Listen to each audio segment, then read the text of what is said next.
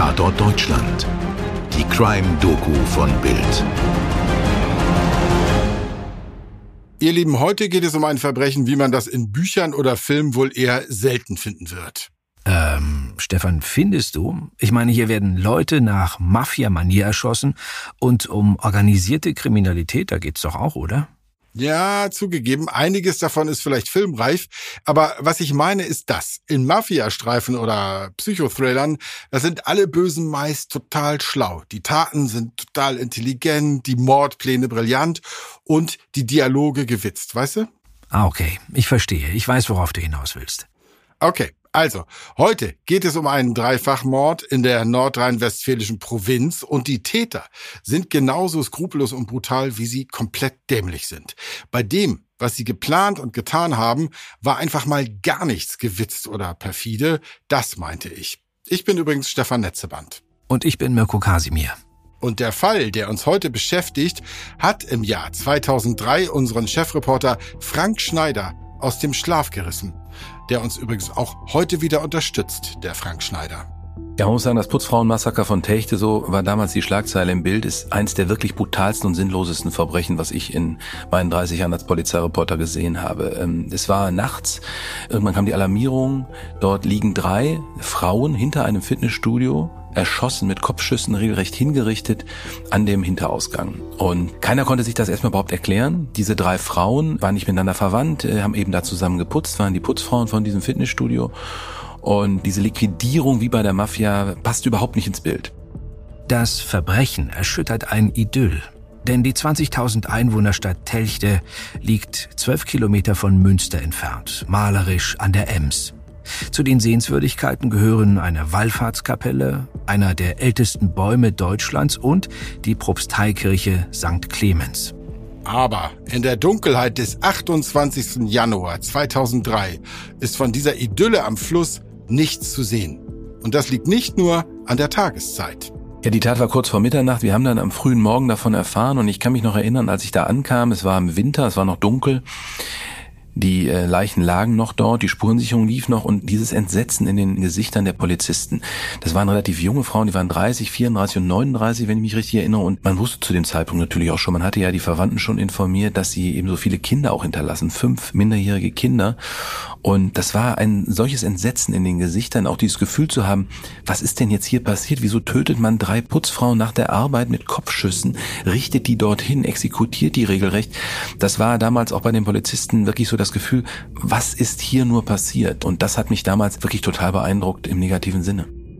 Bei den Toten handelt es sich um die drei Reinigungskräfte Linda M., damals 34 Jahre alt, Conny M., 39, sowie die 30-jährige Sengül D.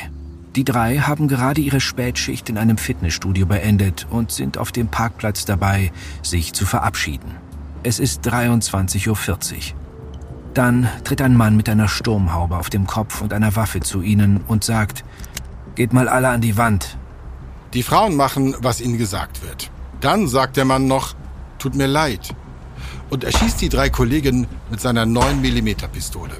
Er drückt dreimal ab, ohne zu zögern, ohne Zweifel, ohne Skrupel, von rechts nach links. Danach verlässt er den Tatort zügig, aber ohne Hektik, zu Fuß. Wir erklären euch auch noch, wieso der Ablauf so genau bekannt ist.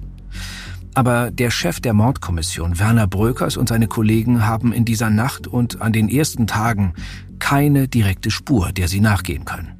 Keine Aussagen über irgendein Fluchtauto oder gar dessen Kennzeichen. Keine Aufnahmen einer Überwachungskamera. Keine direkten Zeugen. Obwohl die Morde wie eine Art Mafia-Hinrichtung durchgeführt wurden, vermuten die Beamten schnell ein persönliches Motiv. Eine Tat aus dem direkten Umfeld einer der drei Frauen. Also gehört auch der Ehemann des jüngsten Opfers Sengül D. zu den Verdächtigen. Hüseyin D., damals 31 Jahre alt. Genauer gesagt sehen die Ermittler in ihm sogar frühzeitig einen Hauptverdächtigen. Aber sie wiegen ihn in Sicherheit. Hüseyin D. darf in die Türkei reisen, um dort bei der Beisetzung seiner Frau dabei zu sein. Nur drei Tage nach der Tat reist er zur Beerdigung von Sengül ab. Und er fühlt sich offenbar tatsächlich sicher. Denn zwei Wochen später kehrt er artig nach Telchte zurück. Aus der Sicht eines Verbrechers war das ein Fehler.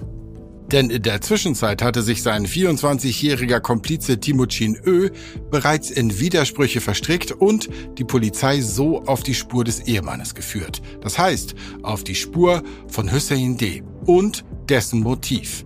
Das so wahnsinnig und so dumm war, dass es eben, wie am Anfang geschildert, für keinen Mafia-Film taugt. Frank Schneider erinnert sich an seine eigene Fassungslosigkeit. Die Polizei ist denen auf die Schliche gekommen, weil man sehr schnell das Gefühl hatte, da stimmt irgendwas nicht, da muss es Hintergründe geben. Und dieser türkische Ehemann war sich seiner Sache sehr sicher und muss wohl auch mit seinen Komplizen telefoniert haben. Es gab also diesen jungen Killer, den er engagiert hatte und es gab noch einen weiteren Mann, auch erst 24 Jahre alt, der auch mehr oder weniger wegen Beihilfe später verurteilt worden ist. Die hatten nämlich den Plan, zusammen ein, ein Bordell zu eröffnen. Und das Wahnsinnige dabei war, man hatte zwar dem jungen Schützen 5000 Euro in Aussicht gestellt, die hat aber nie bekommen. Eigentlich war der Lohn für diesen Dreifachmord, er dürfte dann als Türsteher in diesem zukünftigen Bordell arbeiten. Das war im Endeffekt der Anreiz für ihn, diese unglaubliche Tat zu begehen. Er hat dann später vor Gericht auch ausgesagt, er war schon am Tag vorher einmal da, hat sich dann nicht getraut und dann hat aber der Ehemann so einen Druck auf ihn ausgeübt. Und du weißt jetzt auch zu viel, du musst das jetzt machen. Und dann ist er nochmal hingefahren in der Nacht danach. Und dann hat er hinterher vor Gericht erzählt, das war echt dramatisch, dass die Frauen noch gesagt haben, was wollen sie von uns? Wir haben kein Geld, was soll das? Und dann hat er zu denen gesagt, geht da mal rüber an die Wand. Dann mussten die sie mit den Gesichtern zur Wand hinstellen. Und dann hat er sie innerhalb kürzester Zeit alle mit Kopfschüssen getötet. Also nochmal langsam. Der möchte gern Mafioso Hüseyin D. will seine Frau loswerden. Sie steht ihm bei seinen Plänen im Weg. Er hat gleich auf mehrfache Weise Angst. Dass sie seine Pläne verrät, dass eine Trennung von ihr Schande bedeuten könnte, dass die Familie seiner Frau ihn attackiert. Er beauftragt seinen 24-jährigen Kumpanen und einen Helfer, die Frau umzubringen.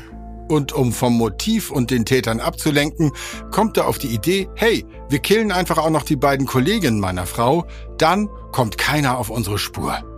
Das ist so grausam, wie es dämlich ist. Als wäre das alles nicht traurig genug, war auch noch eine weitere Frauengeschichte im Spiel. Dazu nochmal Frank Schneider. Der hatte auch eine Geliebte, der hat einfach ein regelrechtes Doppelleben geführt, der hat einfach ein komplett anderes Leben geführt und das, was er eben in seinem Kulturkreis, wie er das auch immer wieder nannte, geführt hat, da passte das alles nicht rein. Und er wollte da ausbrechen, er hatte aber Angst, wenn er sich von seiner Frau trennt, dass es dann zur Blutrache kommt gegen ihn und hat sich dann entschieden, eben seine Frau töten zu lassen. Und wie gesagt, das Unglaublichste an dem Verbrechen ist, auch dieser Gedanke allein, ich verwirr damit die Polizei, dann wissen die nicht, was dahinter steckt. Und was ihm ja auch hätte klar sein müssen, wenn drei Frauen so schrecklich getötet werden, ist natürlich der Druck, der Fahndungsdruck und der Ermittlungsdruck durch die Polizei noch immens größer als bei einem Opfer. Es dauert keine zwei Wochen, bis die Polizei das unfassbare Verbrechen im Idyll von Telchte vollständig aufgeklärt hat. Der schmale Hüssein D. mit der ovalen Brille gesteht die Tötungspläne und wie er eine Waffe besorgt hat. Er gibt zu, den Mord an seiner Frau in Auftrag gegeben zu haben. Frank Schneider fasst nochmal zusammen. Und dann hat sich herausgestellt im Rahmen der Ermittlungen, die Polizei war relativ schnell sicher, da muss es irgendeine Beziehungstat geben, sonst macht das alles überhaupt gar keinen Sinn dass der Ehemann der türkischen Putzfrau, die dabei war, hinter dieser schrecklichen Tat steckt, dass er einen Killer beauftragt hat. Hintergrund war, er wollte ein Bordell eröffnen, er wollte in den illegalen Menschenhandel einsteigen und den Drogenhandel. Und seine Frau wollte das natürlich nicht. In seinem Kulturkreis, so nannte er das damals, käme eine Scheidung nicht in Frage, also musste die Frau weg. Und wie konnte sie anders weg, als sie eben zu töten? Das war seine Meinung. Und da hat er einen jungen Mann engagiert. Selber ist 21 Jahre alt. Er soll sie töten. Und jetzt kommt's. Um die Polizei zu verwirren, sollte er die anderen beiden Frauen auch töten, damit die nicht wissen, worum es geht. Das heißt, diese Frauen sind so sinnlos gestorben. Man hat fünf Kindern die Mutter genommen und die Ehefrau dieses Türken, der das beauftragt hat, war auch noch schwanger zu dem Zeitpunkt der Tat. Das heißt also eigentlich hat man auch noch ein Kind mitgetötet. Nach etwas mehr als 14 Tagen also ist das Verbrechen aufgeklärt und die Täter gestehen, alle nacheinander. Münsters Polizeipräsident Hubert Wimber und der leitende Staatsanwalt Joachim Wagner bezeichneten die Skrupellosigkeit des Dreifachmordes als unfassbar. Zu Recht. Vor allem der Haupttäter Hussein D. hat sich völlig in seiner Skrupellosigkeit verrannt. Er träumt von einer Gangsterkarriere und einem Leben mit der 22-jährigen Geliebten aus Polen. Für sie hat er extra heimlich unter einem falschen Namen eine Wohnung in Telchte gemietet. Und um seine Ziele zu erreichen, lässt er seine schwangere Frau abknallen. Vor Gericht lässt er durch seinen Anwalt eine Erklärung verlesen, in der er die Tat in vollem Umfang gesteht und sich bei den Angehörigen der beiden anderen Opfer entschuldigt. Sein Auftragskiller und Mittäter Timochin Ö sagt aus, sein Freund Hüseyin D. sei mit einem Problem zu ihm gekommen. Er wolle sich scheiden lassen, könne dies aber nicht, weil er dann, so wörtlich, von der Frauenseite umgebracht werde. Hüseyin D. habe gesagt, sie muss weg. Der Gerichtsreporter der Süddeutschen Zeitung schildert die weitere Aussage von Timochin Ö so. Er, Timochin, habe zu D gesagt, ich werd's probieren. Du musst alle Frauen wegmachen, antwortet der. Am Abend des 24. Januar sei er zum Fitnessstudio gefahren, habe die Frauen beobachtet, dann aber habe ihn der Mut verlassen. D habe ihm jedoch Druck gemacht. Am 28. Januar schließlich habe er die Frauen abgepasst. Als sie aus dem Studio kamen, habe er gesagt, Leute, geht mal rüber an die Wand. Timochin Ö macht eine Pause. Sein Anwalt flüstert ihm ins Ohr. Dann habe ich alle erschossen. Und so erinnert sich Bildreporter Frank Schneider. Vom Protest kann ich mich nur erinnern, das konnte man denen auch gar nicht abnehmen, dass dann so getan wird, als täte ihnen alles ganz leid und haben sich entschuldigt. Ich kann mich auch noch an den, an den jungen Schützen erinnern, der das relativ teilnahmslos so geschildert hat, wo man sich gedacht hat, wie kann einer, der auch vorher nicht großartig vorbestraft war, also wegen Körperverletzung, ich glaube Diebstahl, aber nichts wirklich, wer weiß, wie schlimm ist, wie kann der so agieren und dann auch noch mit dieser, ja noch nicht mal wirklich was dafür bekommen? Er schildert das immer so, er habe selber Angst gehabt, dass er sonst selber möglicherweise Probleme kriegen würde und er hinterher auf der Abschlussliste stände. Aber das war schon ein Prozess, wo man auch gemerkt hat, wir haben damals auch gedacht, dass das möglicherweise auch im Gefängnis nochmal zur Blutrache führt, weil natürlich die Hinterbliebenen der anderen Opfer, es war eine äh, deutsche Frau und eine albanische Frau, die Familien natürlich auch alle völlig geschockt immer noch waren, auch voll, ja, Rachegelüsten, kann man sagen, was man total nachvollziehen kann. Wie kann man eine solche Tat begehen, besonders weil die anderen beiden Frauen ja völlig sinnlos gestorben sind? Am 1. August 2003 fällt am Landgericht Münster das Urteil. Auftraggeber Hüseyin D. und Killer Timochin Ö. müssen lebenslang in Haft. Außerdem wird die besondere Schwere der Schuld festgestellt. Als Dritter wird der Helfer Ali D. zu acht Jahren Haft verurteilt. Hüseyin D. sagt am Ende, die verdiente Strafe wird mich nicht von meiner Schuld vor Gott befreien. Der Richter fasst den Fall so zusammen. Das war keine Beziehungstat aus Verzweiflung. Das war monatelange, minutiöse Planung. Das war unser Fall für heute.